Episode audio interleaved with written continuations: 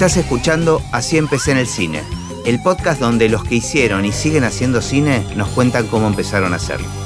Hoy nos visita Yair Said. No puedo decir que me encanta que no hayas escuchado ningún episodio, pero está bueno también porque no venís muy preparado para el asunto. Siempre empiezo con la misma pregunta que es, ¿cuál es tu recuerdo más remoto en relación al cine o si tenés noción en qué momento registraste la existencia del cine?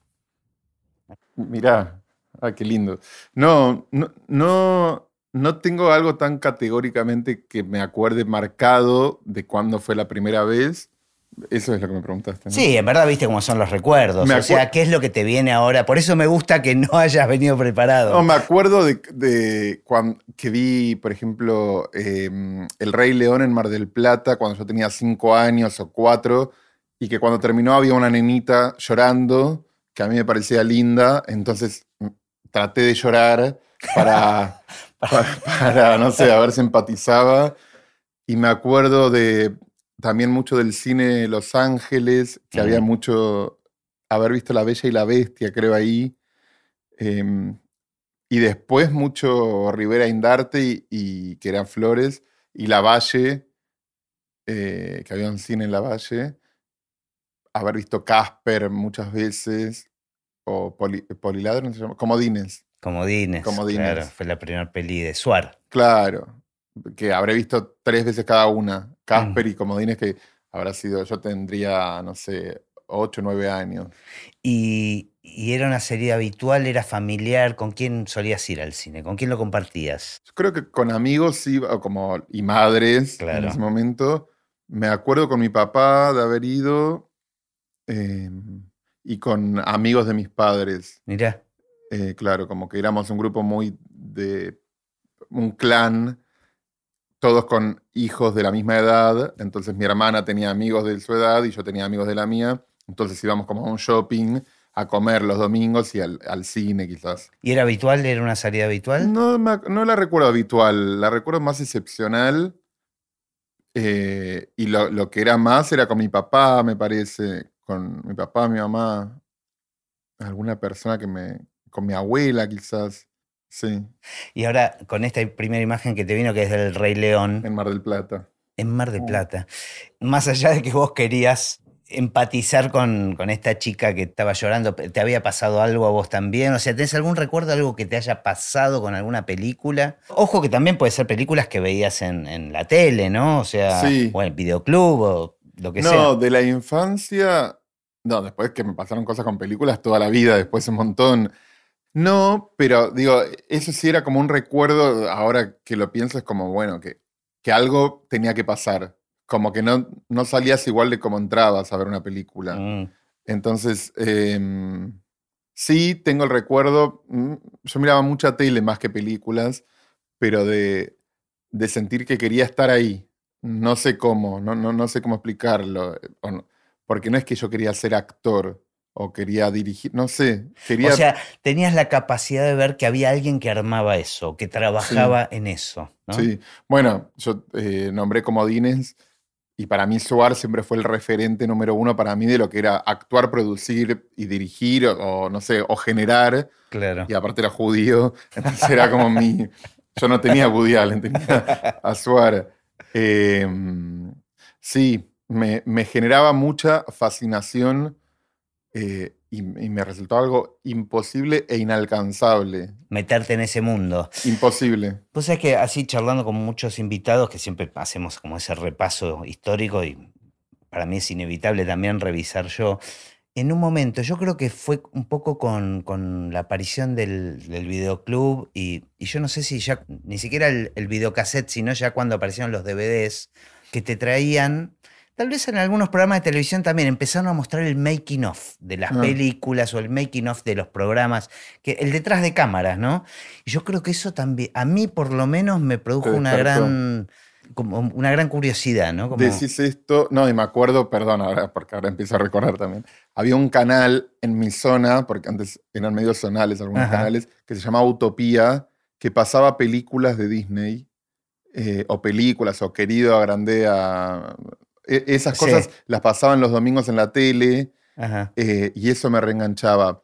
Sí, cuando empezaron a mostrar los making of, y me parece que cuando empezamos a ver en la calle que filman una cosa, yo hoy, que trabajo hace 20 años ponerle en esto, veo que están filmando algo y me, y me detengo. Claro, te O sea, produce, hay como un imán ahí, ¿no? Total, como Mm. un cholulismo, un magnetismo que es que me quedaría horas. A mí, Mm. viste que los actores tenemos que esperar mucho a veces en set. Me molesta cero esperar. Claro. O sea, todo me parece fascinante. Bueno, bueno, pero en tu caso, que ocupas muchos roles, hay una justificación porque te interesa. No a todos los actores le interesa todo lo que sucede. Digo, vos al ser también director, me parece que tenés como una curiosidad sobre eso, ¿no? Es que yo creo que voy a decir una burrada, pero me parece que la actuación en el cine, como no tiene nada que ver actuar con hacer cine. Lo que pasa en una película, lo que te conmueve, me parece, no es una actuación. Es lo que se arma, es cómo se llega a eso, ¿viste? Claro. Como, digo, es la música, es la puesta de cámaras, es la luz, es, eh, es un estado. Eh, no es solo si el actor o la actriz actúan bien o mal, o te emocionas con... Hay algo que sucede que, que es lo que arma la magia, y la actuación es parte de... es un engranaje que no es fundamental para eso. Como no es fundamental la luz, como no es fundamental la dirección, como no es y como todo es fundamental. Es como- el conjunto. Exactamente. Eh, o sea, la actuación en cine es, digo, y también cuando uno ve, es, es, es muy engañosa. Es muy engañosa. O sea, puede, puede haber grandes actores de cine que tal vez no son grandes actores arriba. Totalmente. Y la mayoría. La mayoría, porque hay veces que hacer cine es mirar para allá, mirar para acá, y estás contando una historia que te parte el corazón mirando para allá y mirando para acá. Y ahí no hay mucha actuación a veces. Me parece un re lindo tip para, para actores que escuchan el podcast, ¿no? O sea, o gente que quiere actuar en cine. Esta cosa de tener muy en cuenta todo para un actor. Igual casi que es, es lo que me llevó a hacer este podcast, ¿no? Porque digo, yo hago música y sonido, que además somos el último orejón del tarro, y me di cuenta que mi trabajo está muy afectado por todos los demás. Que, o sea, digamos, cuando entendí que el cine es una actividad colectiva y es el resultado de un, de un grupo de almas trabajando en conjunto en pos de contar una historia o de ayudar a alguien a contar una historia, me di cuenta que yo no entendía mucho el trabajo que hacían los demás. Claro. Entonces, casi que esa fue la motivación para empezar a grabar este... Bueno, yo a los sonidistas los detesto. o sea, lo- Sí, los yo no amo hago, como no hago per- sonido en vivo, o sea, Ah, no, bueno. no hago el directo en general, este, Bueno. yo hago la post. Eso es hermoso. Pero los sonidistas que están ahí pobres, a mí me pasa como actor o como. No es que sean el último orejón del tarro, pero es que hasta que no esté todo puesto, no se pueden meter. Claro, Y siempre eh, hay una batería que está fallando, una pila que cambiar. Y la toma salió genial y está Sí. mal de sonido, ¿no? Yo lo sé. y las manos frías que tienen los sonidistas para ponerte el micrófono. Pero después entendés que es eso, es como sin eso tampoco se puede hacer. Eh, Sí, sí. Igual yo cuando decía el último orejón del tarro me refería a la post de sonido, Ah, ¿no? o sea, como que a mí ya me viene todo ese trabajo. Cuando yo empiezo ya todos terminaron. Entonces no conozco tanto el trabajo de los demás. Además, participo poco en los rodajes. Claro. Pero igual nos estamos desordenando. Vamos a volver al pasado, a la infancia.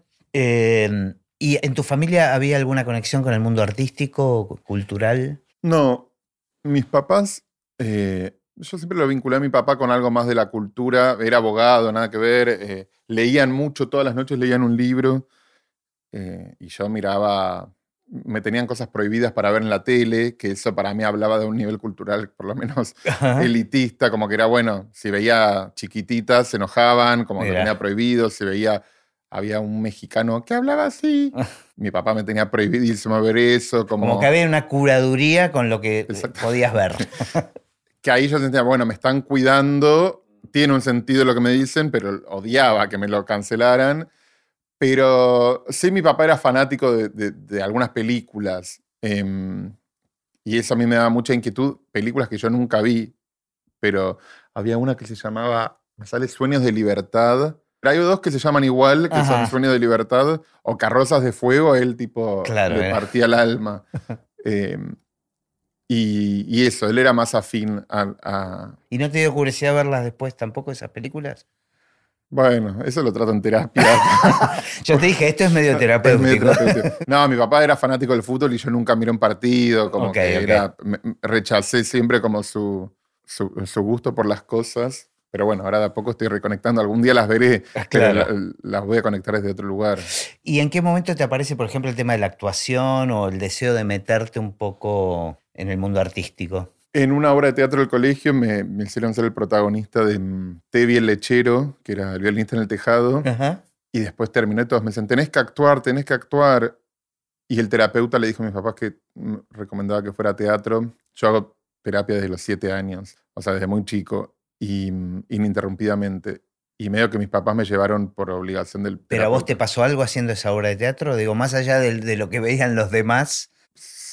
O sea, me, me- estaba feliz, me acuerdo como de tener cierta felicidad, nervios de acá a la China, pero hoy a la distancia digo, che, actué y protagonicé una obra de una hora, que también qué osado, todo como... Todo un texto para aprenderse. Re, que ahora ves, que en ese momento para mí era Broadway y ahora ves las fotos y era tipo un cartón atrás pintado.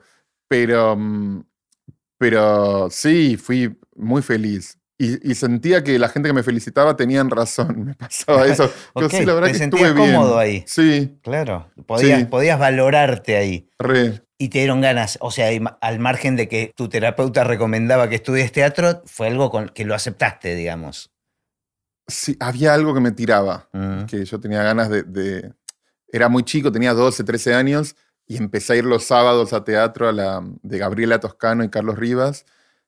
Y en la primera clase, que nunca me voy a olvidar, o sea, obvio, lleno de nervios, de no entender, yo no conocía gente no judía, para que te des una idea, y eran todos que se llamaban María, eh, todas Marías y no sé qué. No había hombres, había un Juan quizá, pero no había... o sea, ibas a un colegio judío también. re judío todo, de domingo a domingo todo era judaísmo. Entonces, eh, y en la primera clase me citaron como ejemplo de, de que había estado muy bien. Como que había ¿En la estado primera medio clase de teatro? Sí. O sea, se te venía, se te repetía esta cuestión Sí. de- de- del reconocimiento. Pero porque había una improvisación que era re boluda, que, no- que era estar esperando un tren, y yo esperé el tren. Y había otra que decía, yo estoy embarazada, y se tiraba en, en las vías del tren, como que hacía un montón. Vos sí- sí, te diste cuenta que con poquito, Sí. que no había que hacer mucho. Exactamente. Bueno, pero no cualquiera, o sea, tiene ese, ese don, digamos, ¿no? De percibir. Porque a veces digo, lo que para uno le, le parece lo más natural del Sí. mundo, para otro es un- toda una complicación. Sí, es como eh, las dos caras del sentido común, que es el sentido común para cada uno. Exacto. Pero sí, ahí yo dije, ah, este es mi lugar. Me aplaudieron, no sé, como Mirá. estoy cómodo. Y ahí ya decidiste, bueno, se- seguiste estudiando durante. ¿Eras chico? O sea. Tenía 12, 13 años, estudié teatro un tiempo más, hasta que fui a un casting, porque una compañera mía de colegio me dijo, estamos yendo a un casting todos mis compañeros a, y, a un casting de una obra de teatro, y mis papás, de ninguna manera, de ninguna manera, de ninguna manera, o sea, no había chances de que ellos estén de acuerdo, ya demasiado me habían dejado estudiar teatro, y quedé en el primer casting que fui de una obra de teatro. O sea, fuiste ganuto. Sí, o sea, me acuerdo de la discusión con mi mamá que me decía, andá, haz lo que quieras, pero yo no estoy de acuerdo. Ah, ok. ok. Y fui y quedé. Yo tenía 15 años, que fui a dos en la misma semana de, de dos horas de teatro. Una era tipo perver, pero era como lección de anatomía, Ah, esa era más jugada. muy jugada, y la otra era más un infantil de adolescentes. Y quedé en las dos, pero en la de lección de anatomía dije, bueno, Elegiste la otra. la no, más- no. la- y lo hiciste, hiciste Sí. la obra. Ah, en el Teatro El Cubo. mirá. Era como la inauguración del teatro con un grupo de adolescentes y, y era espectacular. Y te gustó. Sí. Y te aceptaron tus padres que lo, que lo Re, entendieron, o sea, obviamente que mi mamá después de 20 años me sigue diciendo que estudie psicología, que estudie medicina, pero entendieron que había algo que, que yo funcionaba ahí. Tenía mi momento de destaque, tenía como... Y, mm, sí, y a partir de ahí medio que no, que no paré. ¿No paraste? Y cuando terminaste la secundaria, ¿sabías que te querías dedicar a la actuación? Ni. Estudié producción de tele un año, trabajaba en una casa de cambio. Eh, Genial. sí, trabajé tres años en Metrópolis Casa de Cambio. Ah, seguro que conoces Metrópolis, ¿no? No, tampoco- no, no, no, No sos tan judío. Eh, no, no, claro, el mundo financiero, digamos que le escapa un poco. Yo le escapaba desde adentro, no entendí nunca nada en tres años. Y, mm, y dije, quiero dejar la producción. O sea, quería dejar la facultad, quería dejar el trabajo, todo. Y me dijeron, bueno, pero algo tenés que estudiar. O sea, ¿y no te gustaba mucho la producción de televisión? No era de ficción. Era noticiero. Segundo año arrancaba tipo, bueno, noticieros, programas diarios. ¿Y no se te ocurrió otra opción para, para estudiar? eh? No, ahí me metí en lo de Nora Mosenko, me dijeron, algo tenés que estudiar, y fui a lo de Nora, y ahí me cambió la vida radicalmente. O sea, lo que querías era actuar, básicamente. Y sí. Sí, sin embargo, este es un monólogo eterno, perdón, ¿eh? No, me encanta, me encanta. Tenemos además todo lo, lo que permite el podcast es que no hay límite de tiempo. Después edita lo que quieras. No, con, con el tiempo yo actuaba y me, y me mordió un perro. Y el día que me mordió un perro escribí, lo escribí, escribí un guion que quedó encajonado durante un tiempo y no tenía trabajo yo de actor y una amiga me dijo, yo te, te produzco el corto, así actuás. Ajá. Y me salió naturalmente, como que actué, lo- no, no habías hecho nada ni en televisión. Nada de cine? nada, nada, nada. Y dirigí un corto que se llamó Nueve Vacunas, que lo actuaba, lo protagonizaba todo. Me lo rechazaron el Bafisi el, el primer año y gané, ganó un premio internacional de muchísima plata en Abu Dhabi. Y yo dije, Pero, "Ah, pero ¿cómo te metiste? Digo, para, pará, no, me, me falta, ahí una elipsis que, que, que no termino de entender, porque digo, manejabas cámaras, tenías acceso a equipos. nada, tenía ¿cómo buenos amigos. Ok, y gente que hacía cine. o- Sí, Ajá. muy buenos amigos y, y mi amiga productora Natalie Sussman. em, y me dijo, yo te lo produzco. Ella estaba un poco al pedo en, en su trabajo, que era productora. Y yo dije, qué fácil me resultó contar esta historia que tenía para contar. Y te ubicabas, sabías dónde poner cámaras, digo, todo ese mundo técnico. Tenía ideas, Ajá. me ayudaron. Eh, no, al día de hoy no sé dónde poner la cámara, es como, no, no, no, no, no aprendí. Pero sí aprendí como, o sea, que no necesitabas mucho más para contar historias. No, no, no necesitaba una sabiduría extrema. Yo decía, yo tengo esta historia que es mía y la quiero contar de esta manera. Después lo que pasó fue mucho más grande de lo que yo me Y- imaginaba. Y lo movieron para, para que vaya a, a distintos lugares y, y ga- ganó premios. Perdón, yo ya había actuado en un corto que estuvo en el Festival de Cannes ese mismo año, de Cannes, o como quieras llamarlo. Eh, y esto lo relacionamos con el tema del perro que te mordió, digamos. Bueno, no, no. Yo había estado en un corto, viajé a- al festival sin saber que existía, no sabía lo que era el Festival de Cannes, Ajá. de Cannes, como que, pero ahí conocí el mundo de los cortos Y, y el ahí mundo de los festivales. y el mundo de los festivales por- de primera. Y, ¿Y ese de quién era el corto? Vladimir Durán, Ajá. de Vladi. que Y ahí una- te sentiste cómodo también actuando. Sí, fue lo primero que hice y fue. Es muy hermoso ese corto. Se llama Soy tan feliz y lo dirige Vladimir, que es un amigo mío que es colombiano, que vive acá hace muchos años, un gran director que hizo Adiós Entusiasmo. Y ahí dije, ah, bueno, hay un mundo en los cortos que yo no sabía que existía y por eso después es el mío. ¿Sabés lo que me llama la atención? Que hay algo que se te... re- Digo, en lo que venís contando que se te repite, como que no salís a buscar estos, estas cosas, sino que estas cosas te encuentran a vos. Digo, un poco con la actuaón, Mm. me lo contaste al menos de esa manera, lo del corto lo mismo.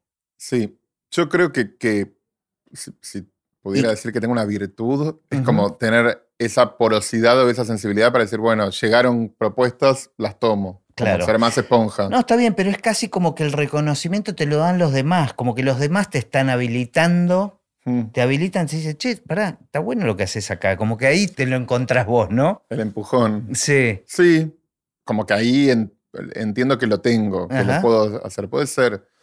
Sí, Bueno, entonces primero estuvo este corto en Cannes y después hiciste vos este otro corto. perdón, sí. Y ahí en la mitad actué en una cosa que se llamaba, en una película que se llamaba Mi primera boda de Ariel Winograd. Eh, y en una publicidad y después estuve mucho tiempo sin trabajar como actor y por eso es que yo dije, yo no tengo trabajo como actor, mi amiga me dijo, yo te lo produzco, Ok. hicimos nueve vacunas. Y nueve vacunas es un corto sobre un pibe que lo muerde un perro y se tiene que dar nueve vacunas antirrábicas. ¿Qué fue tu historia? Era mi historia, un poquito disfrazada, Ujú. y, mm, y eso, y ganó en Abu Dhabi, a mí me había salido 1.500 pesos de esa época, que era un montón de plata, que yo no estaba acostumbrado a invertir en, en, en Ah, lo habías arte. bancado vos. Yo, mi, Ujú. papá, mi papá y mi mamá habían hecho unas tartas para que lleve al rodaje, como que era todo muy casero. Y 1.500 pesos que yo decía, esta plata no la voy a recuperar nunca. Y gané 25 mil dólares en, Guau. en Abu Dhabi. Mirá. Y, ¿Y, después vos viajaste con el corto Sí. también? Ah, encima eso. viajé a Abu Dhabi. Genial. 19 horas de, de vuelo hasta Doha. Y después ganó el Bafisi Ah, ese mirá. año. Sí, como el primer año me lo habían rechazado el Work in Progress, el año siguiente entró y ganó. Y ahí ya casi que te estabas recibiendo de director, Sí. o te estabas iniciando como director. Me estaba aceptando como... Y ya entró en tu cabeza el plan, digamos, de, de empezar a dirigir. Yo siempre quise dirigir solo cosas mías, cuando tuviera la necesidad. Ok. Me pasó que después de ese corto me empezaron a llamar mucho para dirigir publicidad o otras películas. Ajá. Y yo siempre, no, no, no, no, no, porque no, no lo sentía. Yo sé contar lo que quiero contar. Ahora ya me picó el bichito para dirigir un poco más, sí. ¿Y como actor seguías laburando? Sí, ahí empecé a trabajar un poco más. sí. Eh, empecé a. Me fui a Venezuela a filmar una película, muchas publicidades eh, y más. y películas más chicas.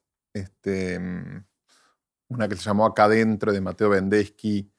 Y mm, sí, ahí empecé a.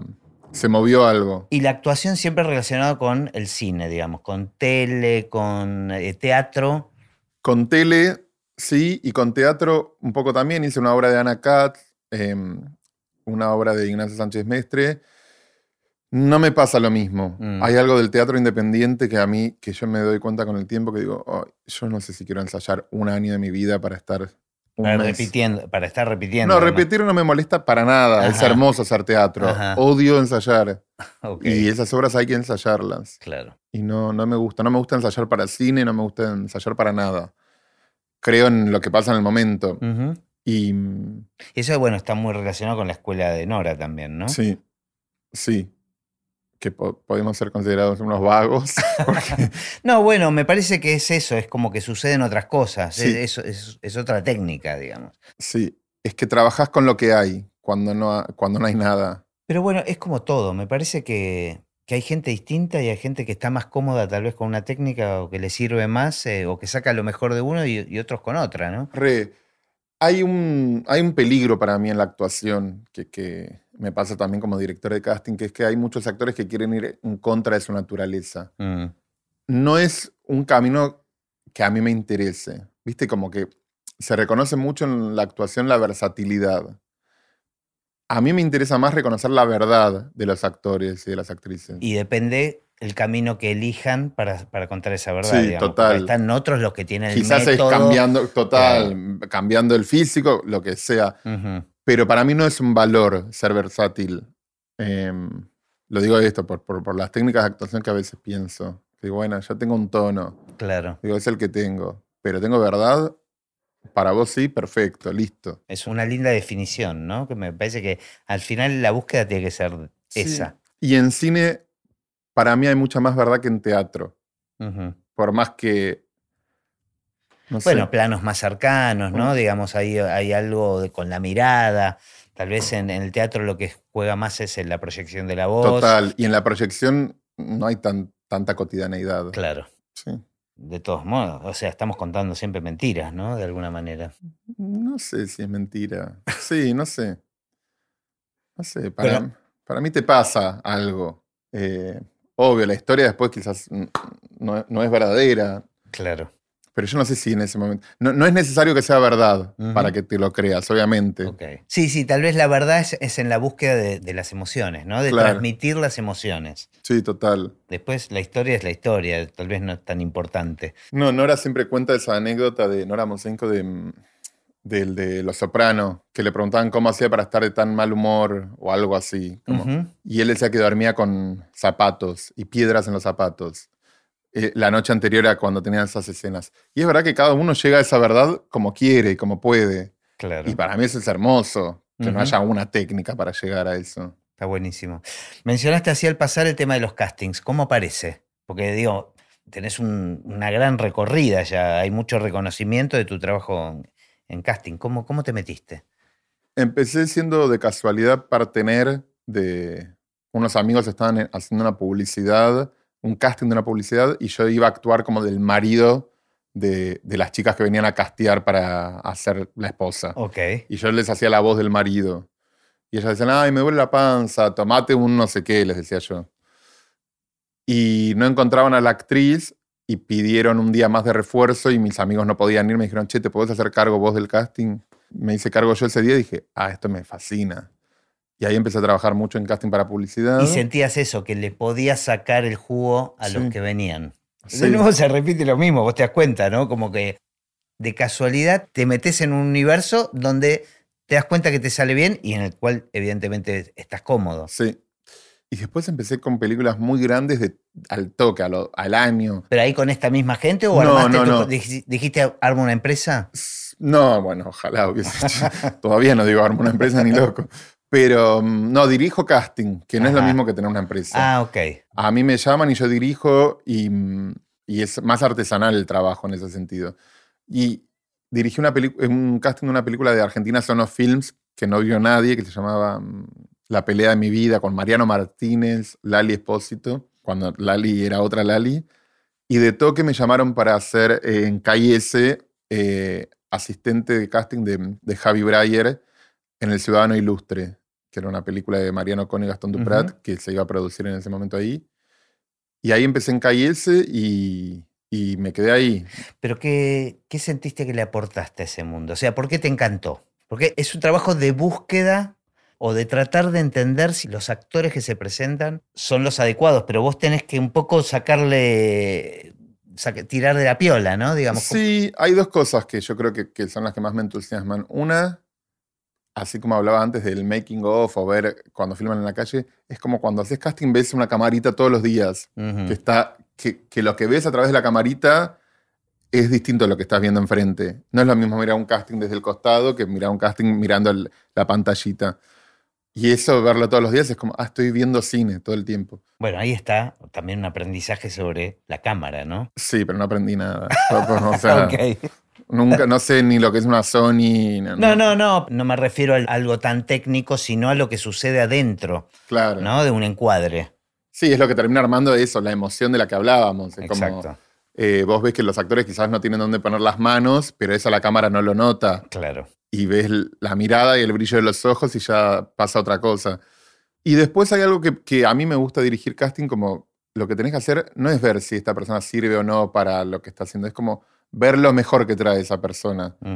Y es casi un trabajo terapéutico, como es todo el tiempo ver lo mejor que tiene para, para ofrecer o ayudarlo a sacar lo mejor que tiene, el potencial que tiene. ¿Y tenés tus técnicas para eso? ¿O es también intuitivo, de acuerdo? Es intuitivo. Mm, Yo creo que, que me dedico más a la intuición, pero la única técnica que siempre aplico es que quiero que la persona que viene la pase bien. No me importa lo que haga, es como, digo, ¿te vas cómodo acá? No tengo idea cómo actuó, si actuó bien, mal, eh, no sé. La pasaste bien es lo único que me importa. está buenísimo. Sí, porque es una situación de por sí estresante, ¿no? Para- Seguro. Para, todos los que se presentan en esas.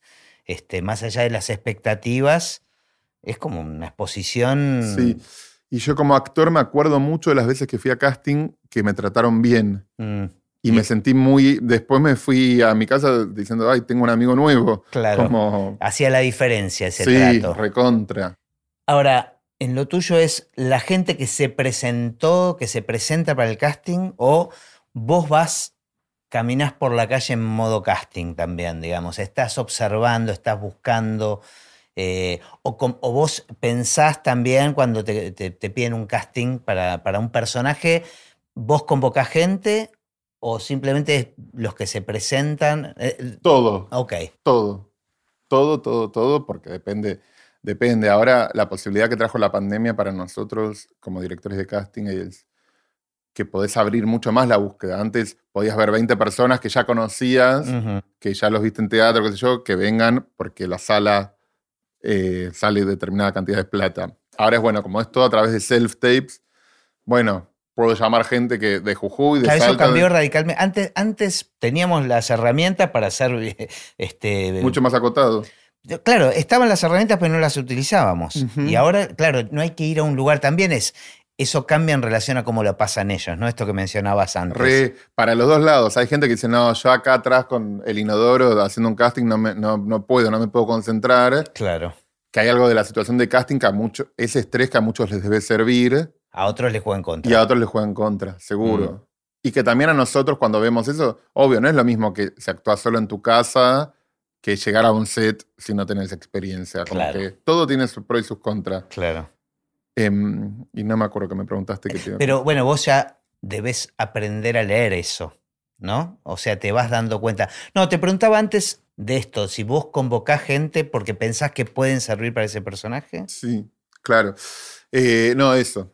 Ahora en mi película nueva como director, trabajo con muchos no actores y técnicos del cine. Mira, vos que te gusta, te, te voy a pasar un par. Ok. Y yo digo, che, este pibe podría servir para tal. Y le tomé Ajá. casting a sonidistas, le tomé casting a, a Ale Valente, que es un BFX que Sí, sí, pasó por este podcast. pasó Ale. Bueno, él actúa en mi película. Mirá, qué genial. No actores que sí, que los vi y dije, me gusta la cara, me gusta esto para esto, me los imaginé así, Tuki. Y lo llamo, a algunos les toma audición, a algunos es tipo, che, te animás. Y mm, hay veces que hago una convocatoria y hay veces que hago, llamo actores que ya conozco. Eh, ahora estás haciendo eh, tu primer peli de ficción. Sí, Después vamos a ir un poquito para atrás. Pero estoy pensando que, claro, toda esta experiencia que venís acumulando en casting, en tu propio desarrollo como actor, te permite hacer esto, elegir gente y poder dirigirla, seguramente. con más seguridad. Claro. Como me ha pasado de llamar gente que nada que ver. Ajá. Llamé a la mamá de una amiga una vez. Dije, es ideal para este papel, ideal, ideal. Sin casting, todo llegó y fue cualquier cosa. No, no había forma. No, no funcionó para nada. Ajá. Pero por eso es como que ahora voy midiendo un poco hasta dónde puede llegar o hasta qué es lo que puedo pedir Claro. con los que no son actores, ponele. Ahora, estoy pensando, son muchas actividades, Sí. ¿no? Porque después apareció tu primer peli, que es, eh, que es Flora, que Mm. Me volví loco yo con esa película, la pasé muy bien. Y ahí, antes cuando veníamos charlando de la verdad o no verdad, me era inevitable acordarme de esa película y que tengo un montón de preguntas para hacerte, pero la pasé muy bien con esa película, me pareció como muy, tiene esa combinación de, de ternura y a la vez este, guachada, eh, y bueno, me interesaba llegar a cómo fue el armado de esa película, en qué momento apareció, pero antes te quería preguntar, como dice un amigo mío que hace, suele hacer esta pregunta, si te despiertas en mitad de la noche y te dicen, ¿a qué te dedicas? ¿Qué decís? Actor. Es lo único que no me da fiaca hacer. Si me dicen, tenés que estar a las 4 de la mañana, voy, feliz. Si me dicen, tenés que escribir, o tenés que ir a dirigir un cast, uh, puedo hacer eso, ¿entendés? Claro. Como eh, actuar para cine o tele, tipo a la hora que me digas, voy a estar. O sea, si vos pudieses, si tuvieses un trabajo asegurado constante como actor, ¿harías solo eso? No, no porque, por esto que te decía antes, para mí hay algo del arte de dirigir o, de, o, o del arte que a mí me interesa, es que nace como una necesidad de completar algo que necesito comunicar, Ujú, que no lo puedo hacer de otra manera. Yo hago películas porque no sé hablar, te diría, como Ok. en Flora, más allá de que Bueno, es una co- como músico me puedo identificar con To- eso. Bueno, total. Y yo necesito eso porque hay algo, por ejemplo, las películas mías hablan mucho del duelo. Yo, mi papá se murió y hay algo que elaboro haciendo las películas que tiene que ver para mí con mi duelo personal. Ajá. Que no lo, porque no lo puedo tratar en terapia, que no lo puedo tratar con mis amigos, que no, que no me cierra, solo lo puedo explayar de esa manera. Entonces las necesito. Pero por eso te digo que solo puedo dirigir las cosas cuando siento que tengo algo que, que- Claro. que necesito contar. Si me decís, che, ¿no querés dirigir una... po-?" No. Bueno, ahora hoy te digo que sí por, por la guita. Pero Bueno, pero está bien porque en definitiva decís que sale como una pulsión inevitable, sí, pero el casting no. no, el, el casting no. Pero... es O sea, una es- es- profesión Ok, claro, por eso. más que una vocación. Me encanta, me sale fácil, me encanta hacerlo. Lo que pasa es que es raro. No es que de chico soñaba con ser director de casting. Claro. Bueno, viste, pero uno no, hay un montón de cosas que uno no soñaba porque no sabía que existían. Sí, pero es loco porque medio que para dirigir. Es raro lo que voy a decir, pero para dirigir casting necesitas un otro. Para dirigir o para actuar, en mi caso, no necesito o, sea, otras cosas. Entonces, me puedo completar conmigo mismo. Por más que nadie me vaya a ver actuar, no sé, es como. Sí, sí, para dirigir un casting tengo que estar dirigiendo algo, a alguien. Y dirigir, me puedo dirigir a mí solo. Claro. puedo inventar, digo, Flora es una película que es una camarita así, yo y, y mi tía abuela, y no necesité más nada. ¿Cómo apareció la idea de esa película? Apareció Flora, reapareció, que llamó por teléfono una vez. O sea, dijo, vos sabías de su existencia, pero no tenías Sí. tanto vínculo, No, hacía muchos años que no hablábamos, y llamó por teléfono, es tal cual como lo cuento en la película, es, eh, hola Yair, habla tu tía Flora, me estoy muriendo. que son unas palabras que, que me quedaron de por vida, que yo así como tenía el teléfono de tubo en ese momento, vivía en la casa de mis papás, así hice como, te estoy mostrando un gesto de que Claro. me lo saqué y se lo di a mi mamá porque me pareció muy power que, Claro, claro. que, que me dijeran eso. Y la empecé a filmar porque, ¿Y ahí se te ocurrió hacer una peli de eso? no, quería hacer un corto sobre ella que me daba, porque cuando la empezaba a ver me traía un regalo siempre, me, me avisaba, te voy a llevar una calculadora y me la llevaba. Ajá. Te voy a llevar unos cuchillos, bueno, y me la llevaba. Y yo quería hacer un corto sobre mi, los regalos que ella me hacía. ¿Te parecía que eso era, esa repetición había algo Sí. interesante ahí para contar? Y después la película fue creciendo, fue indagando en, en cosas que a mí me preocupaban un poco más, como la vejez, la muerte, em, la soledad, la miseria, porque para mí mi personaje en esa película es muy miserable Claro. y muy noble también. Eso es lo que te decía antes, o sea, es como, te pasa eso, te enternece y por otro lado, pero también hay algo muy auténtico en Mm. esa miseria, digamos. Che, ¿y no puedo heredar esto? ¿Cómo, cómo es el tema? Es que para mí, eso es lo hermoso también de, de los personajes de las películas, ¿viste? Como a mí me gusta cuando son auténticos, no importa si son malos o buenos. Es genuino lo que le pasa. Es que todos somos malos y buenos. Sí, o sea, total. tenemos sentimientos con los que no estamos muy de acuerdo a veces, ¿no? Que son políticamente Re. incorrectos. Una amiga que vio mi peli nueva me dijo, me gusta que, que es difícil empatizar con el protagonista. Y para mí eso es un logro, porque en las películas, en las series, en las novelas, uno empatiza en un segundo con, el- Claro. con los protagonistas, porque tiene ojos claros, porque, Mm. porque tiene linda sonrisa, por lo que sea. Cuando es más difícil se arma, hay más capas para... Y a la vez, tal vez es más fácil empatizar cuando el personaje tiene contradicciones. Sí, Porque digo, es más humano, ¿no? Porque somos, somos contradictorios. pero eso pasa ahora para mí. Antes querías ver bueno, sí. que sí. la rubia se quede con el rubio Claro. y que suceda eso, que son impolutos. Sí, sí, sí, sí. Ahora empe- empezamos a aceptar más los errores de las personas. Sí, pero tenemos la capacidad tal vez de, de- de entenderlos, ¿no? O sea, ahora hay malos a los que entendemos. Sí, total. Bueno, villanos con los que uno empieza a empatizar, ¿no? Sí. Y también es donde se para uno por- como espectador, porque vos ves mi película y decís, no, soy un villano. No, no, pero no, al mismo no. tiempo me estoy mandando parecer una cagada, pero no, porque es como lo que hace mi personaje es animarse a hacer lo que otros les gustaría hacer. Exacto. No, está exponiendo lo que todos pensamos. O sea, eh, bueno, para los que no la vieron, tiene que ver con que vos, digamos, develás tu intención de eh, que, se, bueno, que la querés a tu tía, la querés ayudar y a la vez querés que te deje el departamento. Sí. ¿Cuánto real había de eso? Querer el departamento, 100% real. Eh, Pero se te ocurrió la idea de, digo, ¿cómo se fue armando esa película? Porque me decías que venía por el lado de los regalos.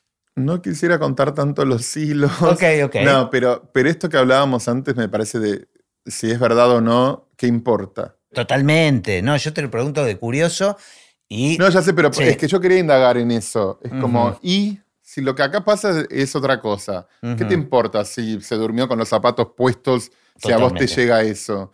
Como, sí, me pasaba eso. Es como, digo, lo que está contando en la película es re profundo. eh, como si se- a mí se me fue armando. Yo en un momento quería que, que, que- que Flora se muriera en la película y iba a fingir, no a fingir, sino como que iba a producir una falsa muerte. El tiempo y, y- y la vida hizo que eso sucediera en, en- en la realidad. Entonces, como que la película me iba pidiendo cosas. eh, y fue un trabajo de montaje durísimo con Flor Efron, que durante siete años editamos todos los fines de semana y decíamos, ya está la película. Ah, ¿tanto tardó en hacerse desde que tenías todo ese material? Sí. No, el material muchas veces se fue generando. También después fui a. quedaba como en laboratorios. Y si la película va más por acá y si va más por allá. Y Le, bueno, le respetaste el tiempo que, pidió la peli. que fue dificilísimo.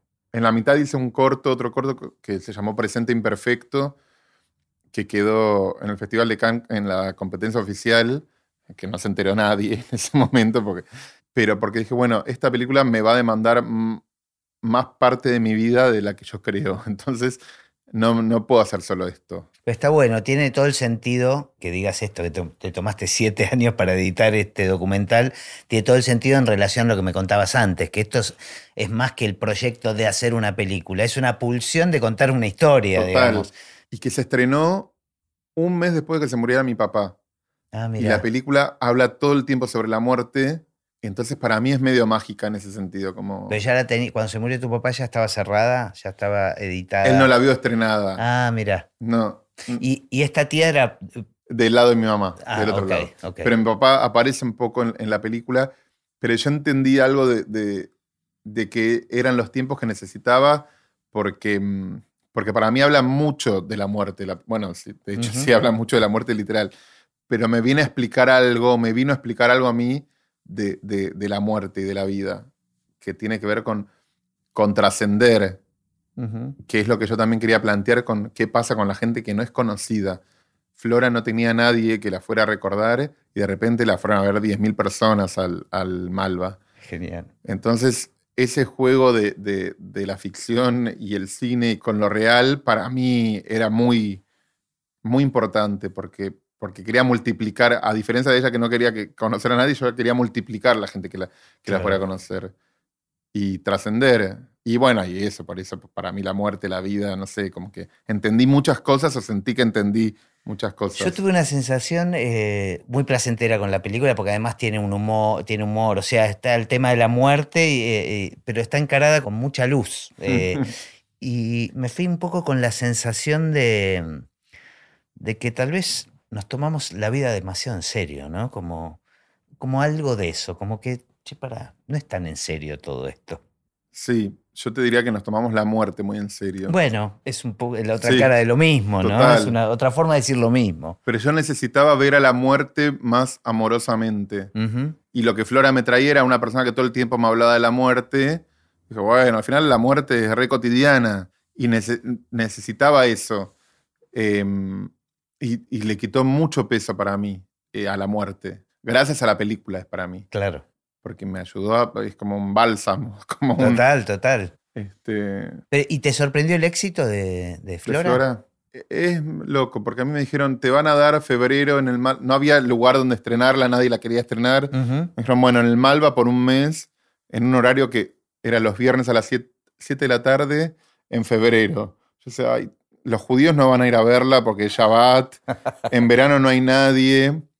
Y hubo durante 3, 4 o 5 meses, te diré que había colas, porque no se podían sacar entradas por internet, como que era todo medio un chino.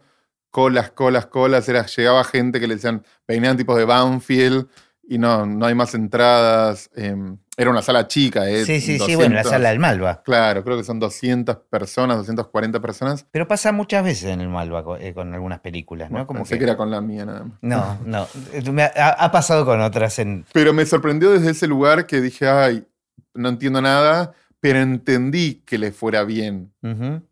Como para mí la película es muy hermosa y no está mal que lo diga yo porque, porque es muy genuina y porque es, es lo que es. No pretende ser otra cosa. Después en festivales no quedó ninguno. Ah, como- la- no, eso te iba a decir, no la, la moviste por festivales, sino. no quedó- para mí entraba de cabeza y no quedó en ninguno. Qué misterio, ¿no? También ese tema de los Sí. festivales. Como que hay. Yo hubiese apostado que era una película hiper festivalera. Re. Yo aposté lo mismo y, y No. perdí. Ok. Pero no es tenemos que hacer loco. apuestas. Es que los festivales tienen esa. Yo que estuve de los dos lados, te digo. O sea, tenés que tener conocidos. Sirve mucho tener conocidos, tener buena suerte. Y lo único que, que hacen es legitimar un poco el posible camino. Eh, no- Sí, sí, pero es un. Es como. es azar. Sí. Es azar y es muy feo que sea azar porque, digo, a mí me va muy bien en los festivales en general y, y no quiero acostumbrarme a eso porque sé que es mentira. Después me abre unas ventanas, pero digo, che, el corto de acá al lado, la película de acá al lado es mucho mejor que la mía y no quedó en nada. Y digo, uy, como, qué injusta. Lo estoy relacionando con el mundo casting. Sí. No sé si no hay algo de eso también, ¿no? Que también juega un poco el azar o el criterio de alguien que no necesariamente coincide con el tuyo o con otro, ¿no? completamente. Y los intereses. También. Como que la industria del cine y de la actuación está muy. y del arte. Vos Sí. me contás que acá hay un atelier. eh, está muy ligado a los intereses de... Sí, sí, sí, totalmente. Y es, es muy berreta todo. Es muy berreta. O sea, yo te juro, en el festival, yo llegué lejos en el Festival de Cannes porque eh, no sabía hablar inglés y hablaba, iba todos los días, yo quería conocer Cannes porque me había pagado el pasaje.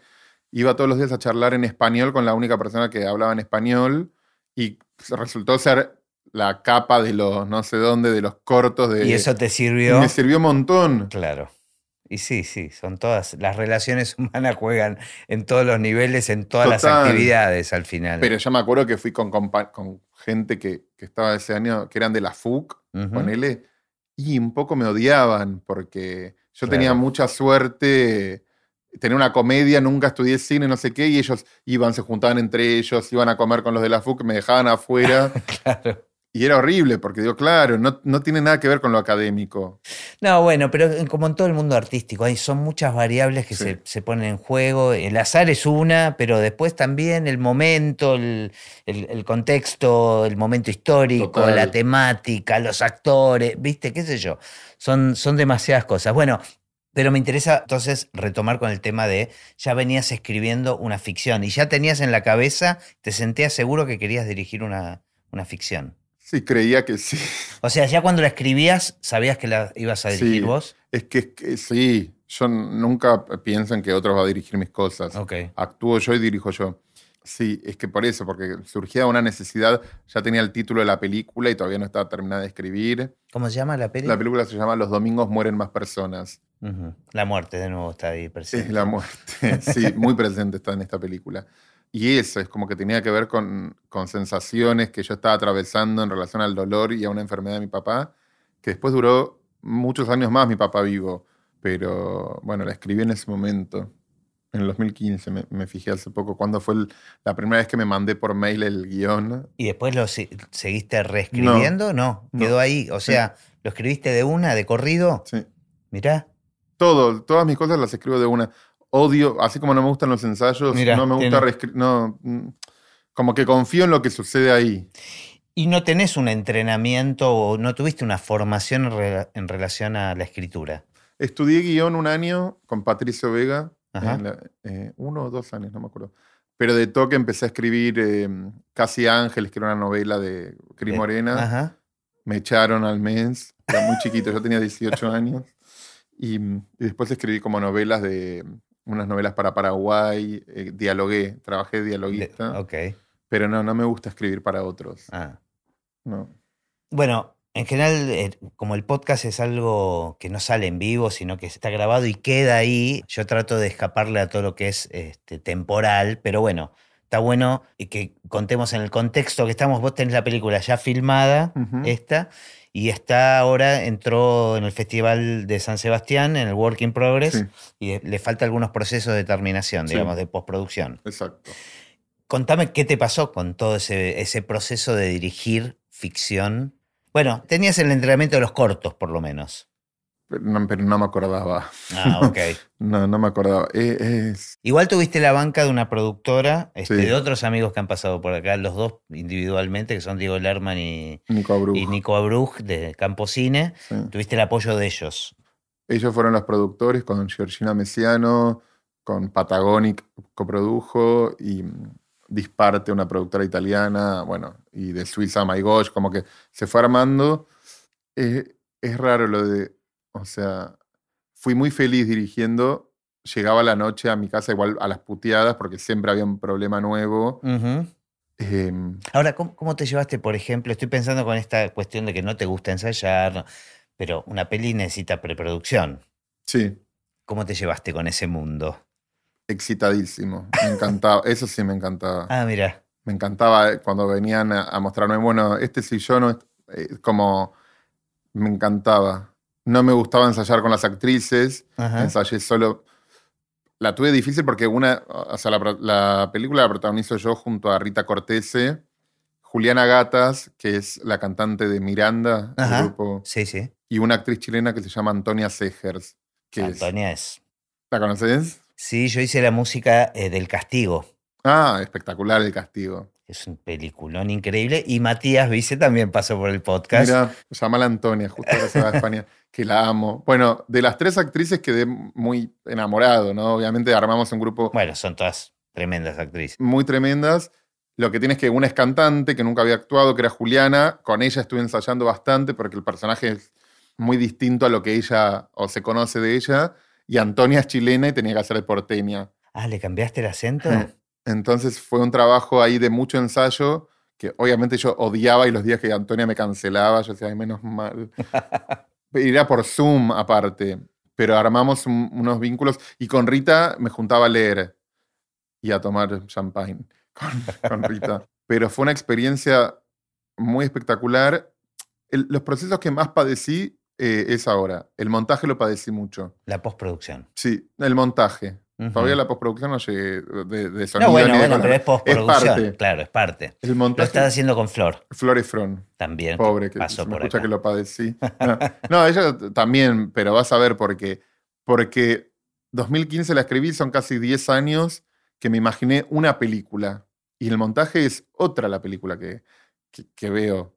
Lo que pasa es que uno también cambia en 10 años. Pero era otra, ¿es otra la película que veías mientras filmabas? ¿O te enteraste ahora, digamos? en el montaje te estás enterando que lo Y que un filmás- poco las dos cosas. Mm. Fue muy difícil actuar y dirigir y ver. Como hay poco tiempo, hablando un poco del de, de- del estado de situación ahora de- del cine en general, que va a ser, seguro cuando lo escuchen va a ser el mismo, peor, nunca mejor. Pero hay poco tiempo, hay poco dinero, hay que correr. Entonces yo no tenía tanto el ejercicio de, bueno, actuar, ir a ver la escena y seguir. Entonces tenía que actuar, actuar, actuar Y avanzar. y avanzar y después llegaba a mi casa y veía el material y decía, ay, esto no es lo que imaginé. ¿Y ahí en quién te apoyabas, por ejemplo? Mucho en el DF, mucho en Georgina, en mi productora, eh, Messiano, que, que iba al rodaje, y en el asistente de dirección bastante. Y después eh, confiaba en el tiempo. Porque es rejugado lo que. eh, O sea, estoy pensando ahora, estás haciendo tu primer película de ficción como director y actuar al mismo tiempo. Sí. Es mucho. No conozco otra manera. Mm. No conozco otra manera. Y, mm, no, y me pasaba que había cosas que las pensaba tal cual y se filmaban tal cual y no me gustaban. O sea, me costaba ver el macro, me parece. Eh, y lo que me pasó después en montaje fue que, que la película volaron un montón de escenas que yo me costó entender que era mejor para la película eso. Y que cambió el ritmo que yo me imaginaba y que obviamente no es lo mismo leer una cosa que, que verla. Em, y ahora me gusta mucho más, depende el día, pero es otra Bueno, es- película. ese es un proceso que me parece que de todo artista tiene que pasar. De repente es genial y de repente es toda una mierda. ¿no? Pero yo con el nivel de negación que tengo, jamás me imaginé que, que me podía pasar eso. Yo pensaba, medio si sucede conviene, pensaba yo. Entonces, pero después no, no sucedió y no, no me convenía. Y Pero ahora la encontraste, la película finalmente. no lo sé, no sé. Con Flora me pasó después de siete años que dije, es esto. Ah, hubo un momento donde te Sí. cayó la ficha.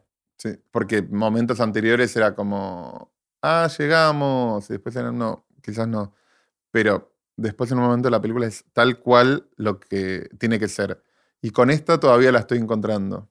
Bueno, pero confías que va a suceder, seguramente, ¿no? Si sucedió otra No vez. me queda otra que, que suceda porque la tengo que estrenar. Y- ¿Y, y ya estás pensando en otra? O sea, así como venías escribiendo Ah. esta con anticipación, esta- ¿tenés otras cosas escritas? yo me quería retirar del cine, pero me, me- me gustó mucho quedarme. ¿Retirarte como director? Sí, Ajá.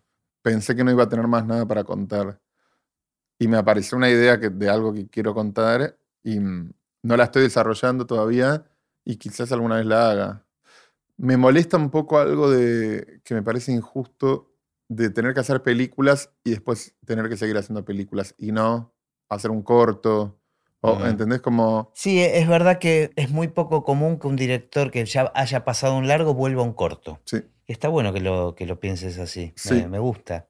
es loco porque a los cortos nadie les da el lugar que, que merecen. No hay lugar donde ver los cortos. Bueno, ahora empezaron a aparecer, digamos, como más opciones, las plataformas, Sí. Cinear mismo, el canal, Sí, este, eso está, me parece que está bueno. Y la gente, lo mismo pasaba con el documental, el documental no había dónde, dónde poder verlo. Claro. este, en ese sentido creo que las plataformas les vino bárbaro. Sí, total. digamos. Pero yo creo que empezó a haber como un público que... No es redituable hacer un corto. Más allá del... del- del- Eso es verdad. Y, y hacer películas tampoco Claro, eso es lo que te iba a decir. Porque me parece que también otra de las cosas que vinieron a cambiar las plataformas es el tema de eh, las duraciones. Porque, digamos, tanto en el cine vos tenías que tener más o menos estar entre los 90 y 120 minutos, digamos, por una cuestión de renovación de, de público. En el aire lo mismo, digamos. Pero ahora con las plataformas que la gente ve cuando quiere y interrumpe y puede seguir viendo, me parece que las duraciones ya no... s- Viste que las mismas series, hay, tenés este, capítulos de una misma serie que son De 20 minutos y otros de una de hora. Claro, es, este, con lo cual me parece que empieza a cambiar un poco la denominación, tal vez, y esto me deja picando la, pre- la última pregunta que le hago a todos los invitados, que está relacionado con el futuro del cine. ¿Qué pensás del futuro del cine? Mm, quiero creer en un cine más accesible para, para, para los realizadores y las realizadoras, como que se pueda hacer una película con un teléfono celular, me, me- estoy muy a favor de eso. Y en ese sentido es contradictorio con, el, con la realidad del mundo, que es como, bueno, es mucho más cercano a ahora la posibilidad de poder filmar una película, editar todo. Eh, yo siento que nunca va a morir el cine porque mientras haya historias para contar, se encuentra la manera para que sean contadas. Sí creo que, que el hecho de ir es una ceremonia que a veces se pierde, que se cambia por, el, por, por Netflix y por las plat- plataformas.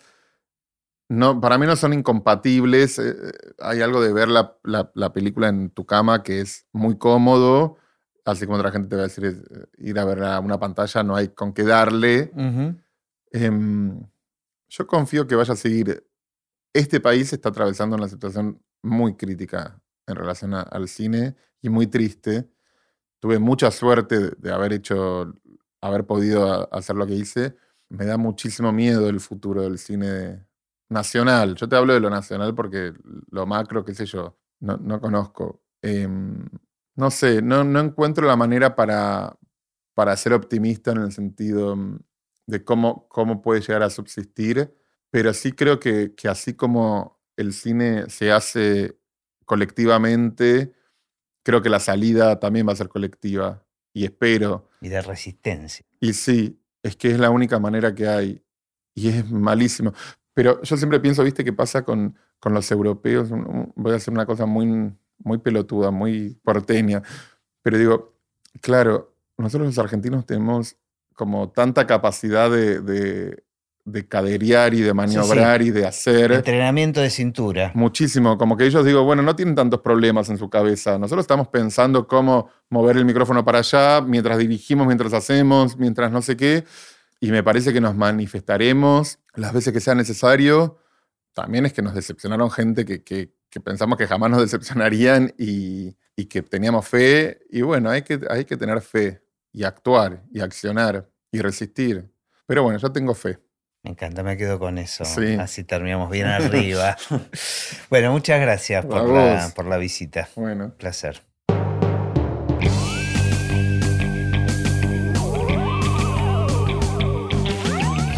Y así terminó esta conversación de Así empecé en el cine. Mi nombre es Gustavo Pomeranek y espero que la hayan disfrutado al menos un poco de todo lo que disfruté yo.